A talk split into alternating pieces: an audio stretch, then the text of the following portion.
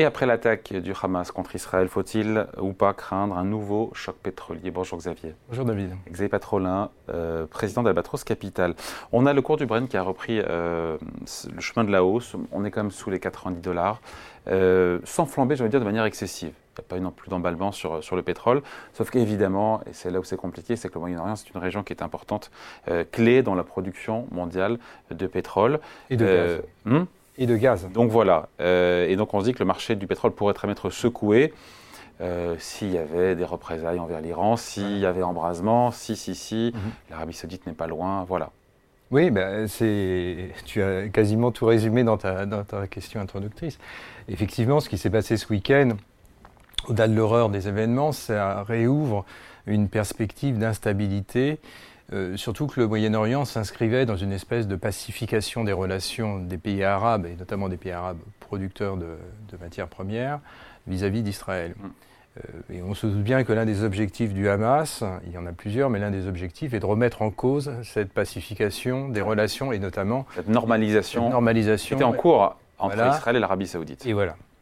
Euh, et, donc ça, ça, introduit un, doute, un doute important, puisque au fond, la, capacité qu'aura l'Arabie saoudite à délivrer euh, au-delà de son accord euh, OPEP ⁇ avec la Russie, tu sais bien qu'ils ont restreint leur, leur, production, on pouvait s'attendre à ce que la normalisation des relations diplomatiques entre, le, entre Israël et l'Arabie saoudite puisse offrir la perspective d'un retour de production additionnelle de l'Arabie saoudite. pour détendre un peu le marché. Pour détendre le marché. Donc ça, c'est la première, première dimension. La deuxième dimension, tu l'as mentionné, c'est ce qu'on suppose être le jeu de l'Iran derrière les événements du week-end dernier.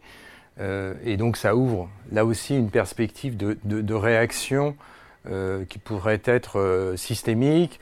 Euh, il y a la réaction militaire. Bon, évacuons, pour l'instant, ça me semble un scénario qu'il faut évacuer, mais on ne peut pas évacuer la dimension de sanctions additionnelles. Or, si on se reporte sur les sanctions par le passé qui ont été prises à l'encontre de l'Iran au moment ou de la Syrie, ben, ça a entraîné une hausse très significative du baril de pétrole. L'Iran, pour nos auditeurs, c'est une production moyenne de 3, millions, 3 millions, 3 millions et demi de barils. Euh, ils produisent et où ils, vendent Parce que ils, sont sous sanction, mais apparemment les Américains non, sont. Euh, oui, on a. Laisse un peu faire, quoi. oui, oui, et puis non, non, non seulement on laisse faire, mais c'est que l'économie mondiale en a besoin. Mm. Au fond, euh, ce qui s'est passé depuis le début de l'année, avec le retrait de, la, de 2 millions, il y a à peu près 2 millions de barils jour qui ont été retirés du, du, marché entre l'Arabie Saoudite et, le, et, la Russie, et les producteurs qui sont venus compenser ce retrait. Il y en a principalement trois.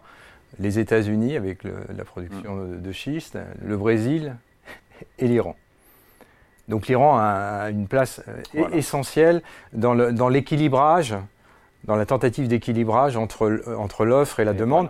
il faut toujours avoir en tête hein, que la demande actuellement, malgré une économie euh, mondiale convalescente, voilà, c'est ça. Et elle est record d'ailleurs. Euh, c'est 2 millions, 2 millions 4, 2 millions 6 de barils additionnels sur 2023 et ça sera probablement, ça, je, c'est pas moi hein, qui publie, je, je, ne fais que répéter les chiffres de, de l'AIE, ça sera probablement un peu plus de 2 millions, 2 millions 2, 2 millions 3. L'Agence internationale de l'énergie, ça sera 2 millions 3, 2 millions 4 de barils additionnels. Donc ça veut dire que sur 2023, 2024, tu as une demande additionnelle sur le seul marché du, euh, du, pétrole d'à peu près 4 millions 5, 4 millions 6 de, barils. Donc si en même temps le, euh, la, Russie et l'Arabie saoudite retirent 2 millions et qu'en plus tu as des perspectives de sanctions sur un producteur qui produit 3, euh, l'Iran qui produit 3 millions et demi, là le marché. Mais pour l'instant, tu vois bien que la réaction d'hier prouve que ce scénario a une probabilité qui a augmenté durant le week-end, évidemment, mais qui reste à ce stade faible. Ouais. Et Iran qui peut aussi fermer ce fameux, ça fait qu'on n'a pas parlé, le détroit d'Ormuz, qui est en mer, euh, en mer, en mer Rouge, euh, par lequel transitent quand même 17 ou 20 millions de barils par jour, c'est 20% de la production mondiale de pétrole. Voilà. Euh, voilà. Oui, mais bon, oui, non, mais ça c'est la menace systémique. bon, après, on est, si on rentre dans une conflictualité majeure, une guerre moyenne-orientale, là, ok, on abordera ce, ce, scénario, mais ça me semble Ça me semble peu probable, d'autant que les Américains ont, fait, déplacé le groupe aéronaval euh, du porte-avions Gerald Ford. Un des plus gros. Le, plus gros, au large d'Israël. Je pense que ce déplacement, ce positionnement, ce prépositionnement, je ne connais pas la feuille de route évidemment, mais le prépositionnement a pour intention de calmer les acteurs locaux. Israël euh, aussi, euh, et, probablement de, dire, euh, comment dirais-je, tout, ce qui touche la, Cisjordanie, qu'il n'y ait pas d'extension et donc, derrière la Cisjordanie, il y a le, Liban, et derrière le Liban, il y a la présence euh, de, de, l'Iran. Donc on, essaye de calmer le jeu de, ce point de vue-là. Hum. Sachant qu'il n'y a pas de pétrole ni en Israël, ni, euh, ni il n'y a pas de pétrole, mais les Palestiniens, ni, euh, voilà. C'est vrai, il n'y a pas de pétrole, mais il y a une autre, une autre matière première qui est essentielle. En tout cas, il y a du gaz. Le, livraison de gaz vis-à-vis de, l'Europe ont cru, depuis le conflit russo-ukrainien, ont été multipliés quasiment par trois. Euh, donc si euh, c'est un gaz qui est, euh, qui est, liquéfié à partir de l'Égypte et qui ensuite est expédié sur, sur, sur, l'Europe, de l'autre côté de la rive méditerranéenne, si on avait des perturbations, voire un arrêt euh, pour des raisons euh, de sabotage ou, tout autre, là, ça poserait, ça poserait un stress. D'ailleurs, on a vu en réaction, si on doit comparer le marché du gaz et le marché du pétrole, ça a beaucoup plus réagi sur le marché du gaz en Europe, puisque les prix ont euh, progressé d'un peu plus de 12-13% en, Europe, notamment à la, bourse de Rotterdam alors que les prix mondiaux du, pétrole ont progressé de, 4%. Donc là, il y a une sensibilité plus forte du continent européen par rapport à sa dépendance gazière. On l'a vu aussi au travers du conflit en Azerbaïdjan, euh, entre l'armée et l'Azerbaïdjan, qui expliquait peut-être le positionnement diplomatique euh, de l'Europe.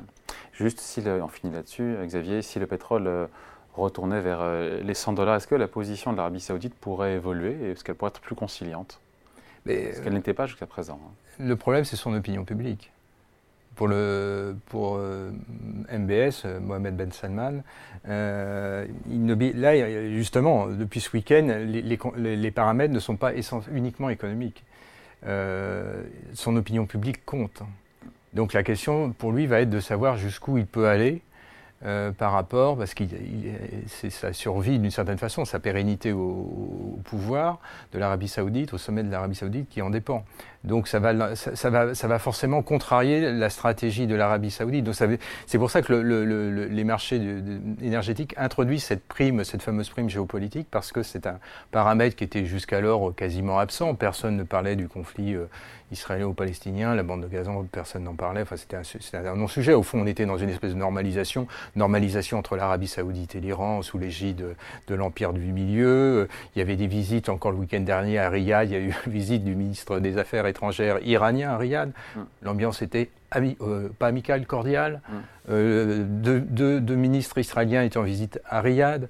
Donc on voyait bien qu'il y avait une, il y avait une, dynamique diplomatique, une dynamique de pacification, de, de normalisation, de normalisation plutôt, de normalisation, qui, euh, qui, qui, qui, permettait d'être uniquement sur des problèmes de, d'équilibrage offre-demande sur des critères de, de cartélisation OPEP, non OPEP. Là, on introduit autre chose et donc probablement que euh, bah, ça, va compliquer la tâche euh, de l'Arabie saoudite dans, son, dans, sa, capacité à, conduire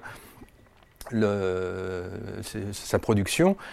Bien sûr, s'il y avait euh, des sanctions sur l'Iran, sanctions internationales, on n'y est pas, on n'y est pas aujourd'hui. On pourrait s'attendre, ça reste à prouver, on pourrait s'attendre à ce que euh, l'Arabie saoudite euh, relibère de la capacité, puisque c'est là, au fond, c'est en plus. Hein. Voilà, bah oui, c'est le seul acteur qui a des capacités, puisque toutes les autres capacités, je l'ai dit, hein, les États-Unis, le Brésil euh, et l'Iran, et l'Iran évidemment sera incriminé dans l'affaire, sont venus compenser. Donc on pourrait avoir ce phénomène de balancier, mais vu l'accélération de, la demande, voilà, donc au fond, le, seul, la seule bonne nouvelle, c'est qu'un prix élevé du pétrole, ça détruit de la demande. Mm. Et d'ailleurs, tu vois sur le marché du, de, taux d'intérêt, au fond, un prix élevé du pétrole à, aujourd'hui, ça ne veut pas dire une inflation plus élevée, ça a plutôt un effet euh, restrictif, récessif. on le voit sur les taux longs qui ont perdu 15 points de base. Et voilà, et les marchés actions qui s'en portent d'une certaine façon. Donc là, on est dans cet instant-là. Mais il ne faut pas qu'on bascule dans, une, dans, une, dans, un, dans, un, dans une, un risque géopolitique de déflagration, de génération. Qui n'est pas pricé encore. Voilà, qui n'est absolument pas pricé aujourd'hui. Donc euh, voilà, on a entrouvert euh, quelque chose qu'on espère voir se refermer assez rapidement et retourner, à, si j'ose dire, business as usual. On le souhaite. Merci beaucoup. Xavier Patrolin, donc, président d'Abatros Capital. Merci. Merci.